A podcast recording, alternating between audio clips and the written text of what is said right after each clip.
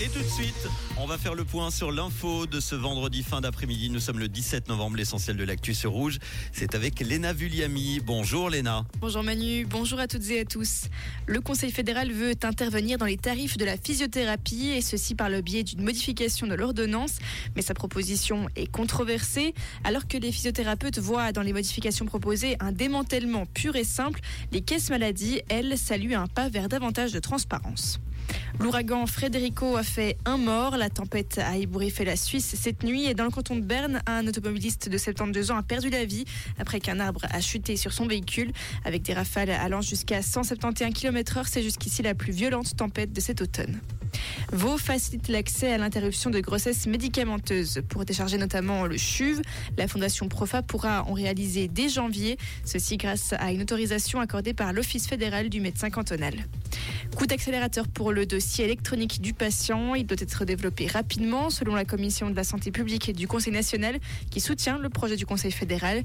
Elle veut même aller plus loin en obligeant tous les fournisseurs de prestations à s'affilier à une communauté de référence. Israël fouille chaque étage de l'hôpital Al-Shifa. L'armée israélienne intensifie sa traque de repères du Hamas présumés cachés dans cet hôpital de Gaza. La situation humanitaire inquiète et les télécommunications sont désormais hors service faute de carburant dans le territoire palestinien. Et en football, Inka Grings n'est plus la coach de l'équipe de Suisse Dames.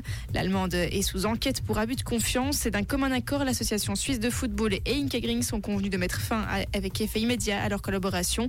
On ne sait pas encore qui dirigera l'équipe lors des deux derniers matchs de la Ligue des Nations contre la Suède et l'Italie. Merci Léna, on te retrouve tout à l'heure pour l'info sur Rouge à 18h.